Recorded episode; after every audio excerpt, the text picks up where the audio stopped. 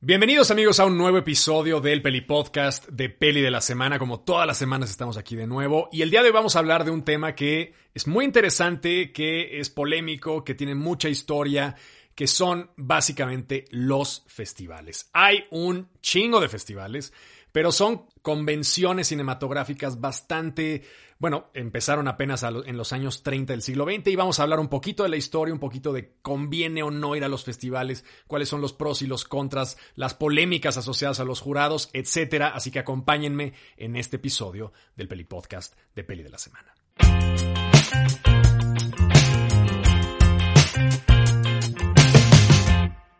Y para empezar a hablar de festivales, pues lo que tenemos que hacer es partir desde el origen. Al inicio, en el inicio de los tiempos, el cine se creó a finales del siglo XIX. Los hermanos Wright no fueron los primeros, pero sí los más famosos en empezar a hacer como este tipo de pruebas. Ya había Edison hecho bastantes cositas ahí con algunos aparatos que él había inventado y se convirtió la carrera del cine realmente en una carrera tecnológica para desarrollar proyectores, sobre todo que respondieran a las necesidades del celuloide. Y de esa forma el cine pues empezó siendo como un evento de feria, literalmente se montaban carpas en distintos lugares a los que la gente iba a ver cortitos mínimos de 5, 6, 7, 10 segundos, a maravillarse con la posibilidad de ver fotografías en movimiento, que eso era prácticamente el inicio del cine. Ahora, poco tiempo después, muy poco tiempo después, pues ya empezaron a ver películas, de hecho la primera película de terror creo que es de 1898 que se llama La Mansión del Diablo, y es una película divertidísima que ya dura a lo mejor 5 o 6 minutos, en la que hay un hombre que entra en una especie de mansión embrujada, se encuentra unos esqueletos y salen unos humos, y hay ya estos trucos de cortar el celuloide y poner cosas nuevas, en fin. Pero en esencia, el cine era una atracción de feria. Cuenta Luis Buñuel, por ejemplo, en su biografía esta que escribió con Carrier, que pues su familia veía como muy menos a los artistas cinematográficos, pues porque eran este, poco menos que cirqueros, ¿no? Ahora, en ese afán de que la, la forma, el arte empieza ya a cambiar y a desarrollarse con su potencial máximo, digamos, con cineastas a lo mejor como Eisenstein, el acorazado Potemkin, estas primeras películas que ya tenían un desarrollo narrativo como muy complejo, muy eh, duro, con ya un trasfondo social además muy complejo. Esta película, que la repito, el acorazado Potemkin, por favor véanla porque ahorita me acordé, me vino a la mente la escena de las escaleras de Odessa que es fantástica. Pero entonces ya empezaron a percibir, se empezó a percibir que el cine no era una mera atracción de feria y entonces los promotores cinematográficos, que lo que siempre han visto es por el negocio, pues dijeron, bueno, ¿cómo podemos hacer para generar mayor público, para generar una audiencia? Y en ese proceso, pues vino la construcción de las salas de cine, como ustedes bien saben, pero también estas convenciones en donde los grandes cineastas, los mejores exponentes del arte cinematográfico, se reunían pues para platicar sus cosas, pero al mismo tiempo para exhibir películas de manera muy puntual que eran el trabajo que habían hecho durante los últimos años. Evidentemente, en los años 30 la producción cinematográfica era muchísimo menor que ahora. Pero en ese momento fue precisamente cuando la producción fue suficiente y los nombres de los cineastas eran lo suficientemente fuertes, importantes e interesantes como para que fuera viable hacer el negocio, porque vamos, a final de cuentas, los festivales siempre han sido un gran negocio o un mal negocio en algunos casos de festivales mexicanos, que luego vamos a hablar de eso, pero finalmente, digamos, en los años 30 en Venecia, que fue el primer gran festival, se activó esta idea de juntar precisamente a los mejores exponentes de un nuevo arte que no se había visto 40 años atrás.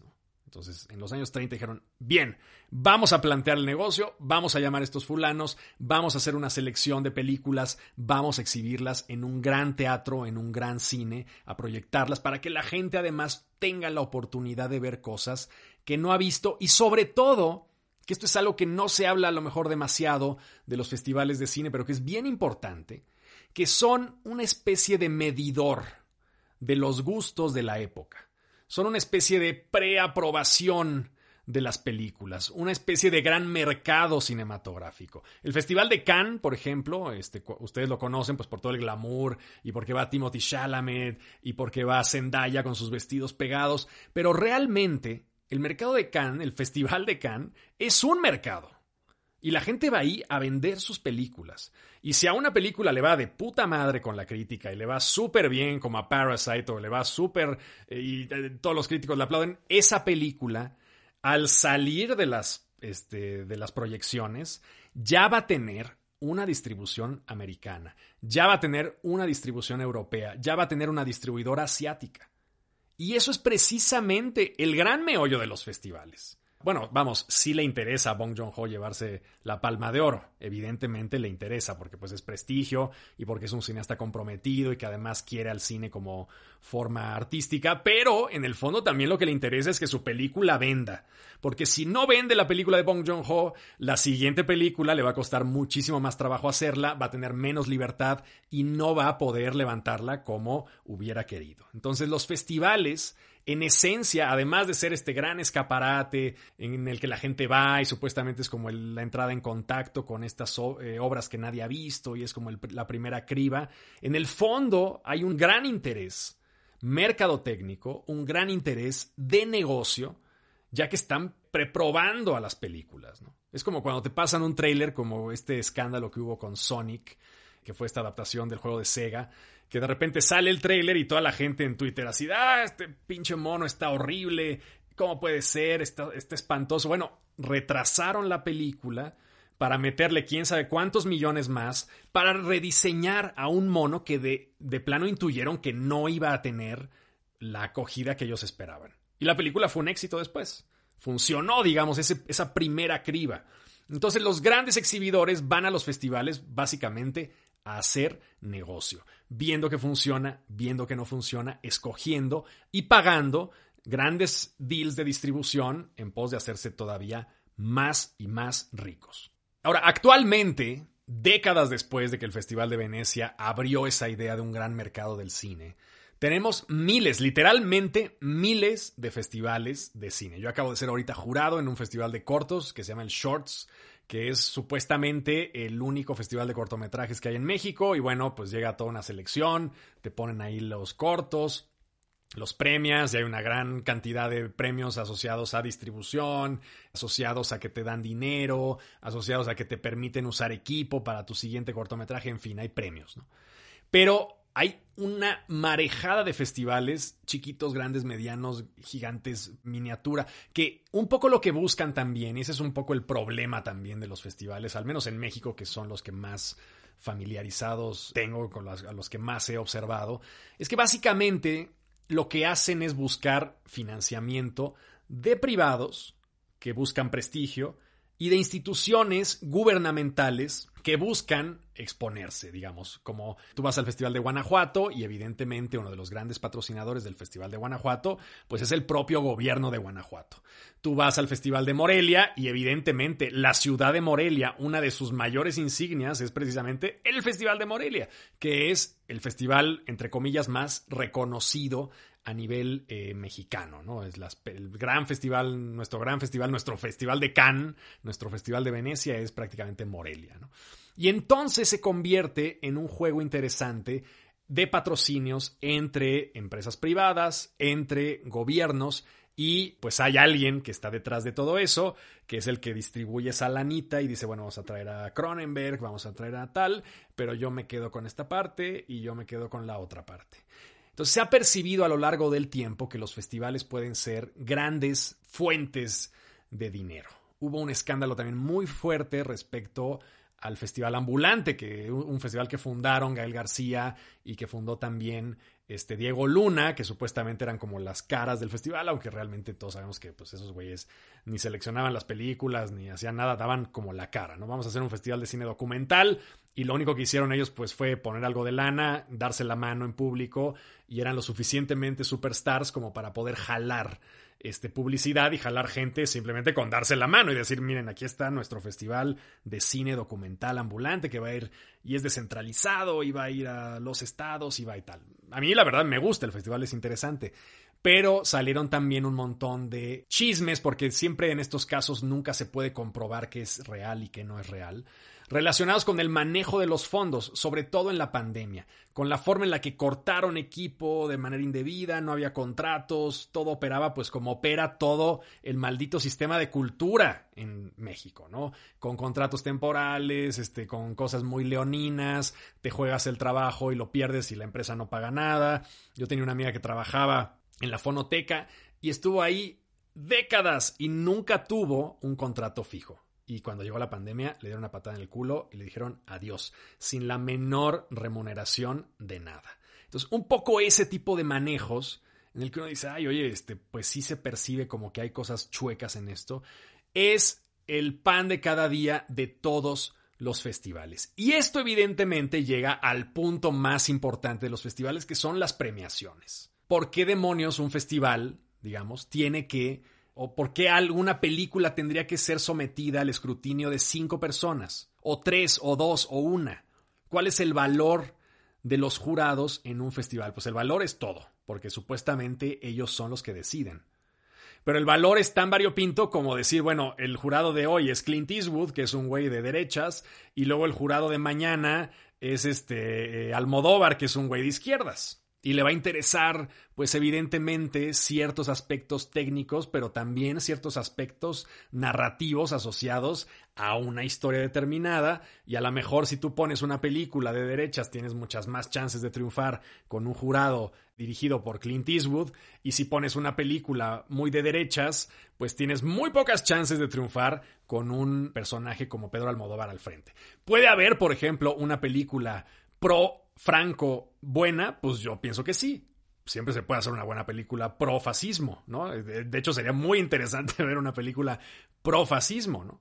Ahorita todo el mundo eh, le juega lo fácil, ¿no? Porque siempre dices, igual voy a divagar, pero me echo esta divagación rápido. Aguántenme ahí. Todo el mundo se lo echa como muy fácil, ¿no? Decir, bueno, o más bien está la ilusión de decir qué contestatario esto, ¿no? ¿Cómo se atrevieron a decir que todos somos iguales? ¿Cómo se atrevieron a decir que el color de piel no importa? Bitch, eso lo decimos todos, pues porque es el discurso común. Lo interesante sería encontrar, porque todo esto lo veo por Jordan Peele, por ejemplo, ¿no? Cineastas que todo el mundo dice, ay, Dios mío, este, qué maravilla que hoy pueda haber un Jordan Peele, qué chingón, la verdad, sí.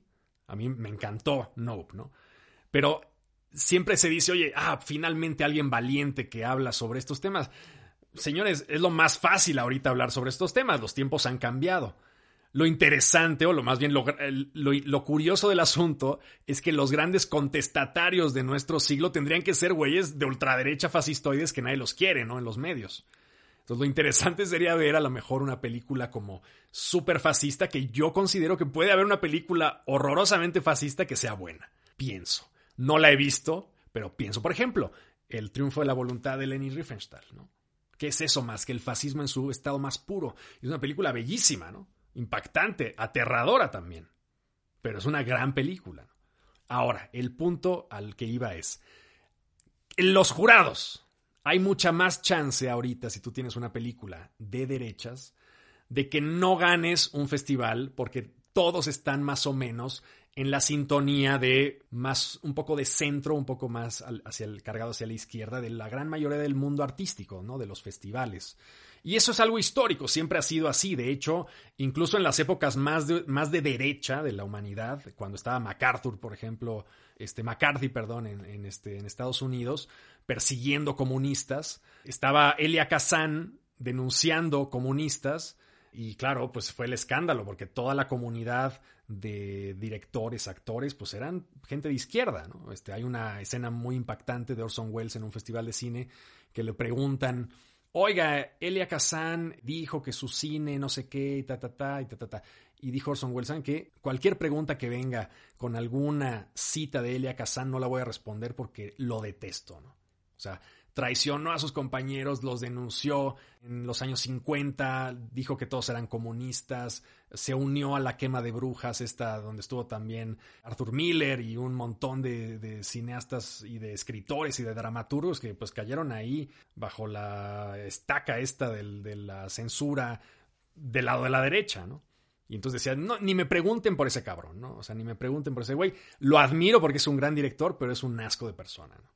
Entonces, siempre he estado en, una, en un entorno tan políticamente cargado de cosas. Es muy difícil decir que los festivales representan o los juicios que se hacen en los festivales tienen que ver 100% con la calidad de las películas mostradas. Porque los tintes políticos son inevitables y el cine también es política, pero entonces en los festivales en, en donde hay cinco personas, el aspecto político es mucho más trascendente, ¿no? Porque tú tienes una academia, por ejemplo, los gringos, la academia de los Oscar. Pues son como 10.000 güeyes que están ahí votando, unos son maquillistas, o sea, cualquiera puede votar, como que se diluye un poco eso. No deja de ser una academia tremendamente conservadora y muy gringa y muy cursi, lo que ustedes quieran, pero se diluye un poquito. En cambio aquí, cuando tienes a Matt Mikkelsen, Almodóvar, eh, Charlize Theron en, el jurado, pues siempre como que la, personalidad de estos personajes, valga la redundancia, tratan un poco de dar un statement al respecto de cada uno de los, de los juicios que se hacen en las películas. Entonces, por ejemplo, lo único que podríamos concluir es que los festivales son un buen escaparate del cine que se está haciendo ahora. ¿Por qué? Porque ahí sí, cada festival tiene una serie de programadores que son verdaderamente especialistas, que son un poco la criba dura de las películas que finalmente llegan. Y esos personajes normalmente, vamos, todos los festivales tienen su carga política y seguramente los programadores también.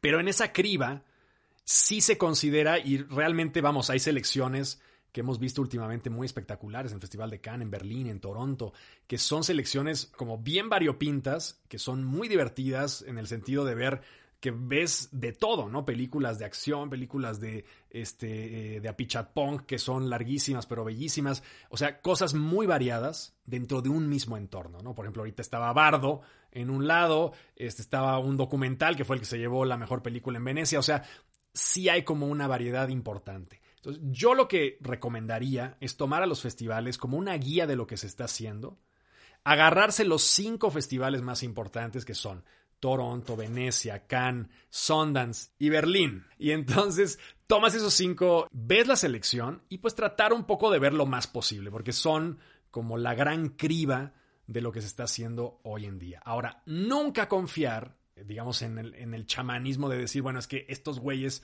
son los ungidos por Dios y son la realeza. Estamos ahorita tan en contra de la realeza, bueno, al menos yo, de esta idea de que Dios pone a un ser humano para que gobierne un, que vamos, es una cosa como de lo más arcaica. Eh, pues eso mismo hacemos con los jurados de los festivales, ¿no? Diosito puso aquí a Pedro Almodóvar para que nos dijera que lo... Pedro Almodóvar tendrá muy buenos gustos y otras cosas que le gustarán a él, que no me gustarán a mí y variamos. Entonces, realmente lo que hay que considerar es nada más como la selección, alegrarse evidentemente si alguien que te gusta gana la palma de oro, cuando que gana, pues me pongo contento, pero sí tomarlo como con muchas pinzas en el sentido de que no importa realmente si alguien se llevó o no la palma de oro, lo que importa es que el cine se vea. Y si ya están estos cuates en la selección, pues es un cine que en mayor o menor grado ya pasó una criba fuerte y se va a ver, ¿no? que eso es lo importante. Y eso es realmente lo único que, genuinamente vale del festival, ¿no? Da igual alfombra roja, vemos a los este, actores vestidos de manera espectacular, cosa que siempre es muy divertida, haces ahí tu fashion police, pero sí el, gran valor de los festivales es precisamente ese, el del mercado del arte, el de mover al cine, el de tratar de ser un escaparate de un montón de cosas. Y claro, en ese tenor hay festivales especializados como el de Sundance, que están especializados en cine independiente. Entonces, cuando yo escucho que Sean Baker ganó Sundance, digo, ah, mira, claro, pues este güey es un cineasta independiente muy cabrón. De hecho, por eso vi yo Tangerine, porque le ha habido de puta madre en Sundance. Dije, ¿quién será este güey que filmó con unos iPhones este, una película y la veo y digo, Dios, qué chingonería, ¿no? Entonces ahí está precisamente el valor de los festivales. Ahí está, en el mercado del arte, que es muy sucio, sí, que es muy nasty, sí, que es impredecible, sí, que habrá muchas películas buenas que sean desechadas por los festivales y que nunca las vamos a ver jamás y se van a perder en el video on, demand y que nadie las va a, empujar porque a lo mejor son ultraderechistas o, o son muy avanzadas para su tiempo o no concuerdan con los valores o con la mentalidad de la gente del siglo XXI, sí, Pero a pesar de eso, y a pesar de todas las triquiñuelas y que se roban el dinero, y que Khan es un payaso porque no quiere que Netflix estrene sin el periodo de, ventana y todas las películas que van a competir tienen que salir en cine y se niegan a avanzar o se niegan a, eh, a dejar el cine atrás, que también puede ser cuestionable o no, independientemente de todos esos escándalos y de las cosas que, que salen a cada rato, el valor de los festivales es ese. Ahora, en términos de visión, no puedo yo pensar en algo más pesadillesco que echarte cuatro películas en un día. Alguna vez me han invitado a Morelia, a Guanajuato, y siempre les digo que no, porque no hay nada que me parezca más desgastante e injusto para las películas que ver cuatro películas en un día o cinco películas en un día, pararte a las siete y luego salir a las siete de la noche con los ojos así como mapache después de haber visto cinco películas, es evidente, es evidente a todas luces que la quinta película te va a valer auténticamente madre, ¿no?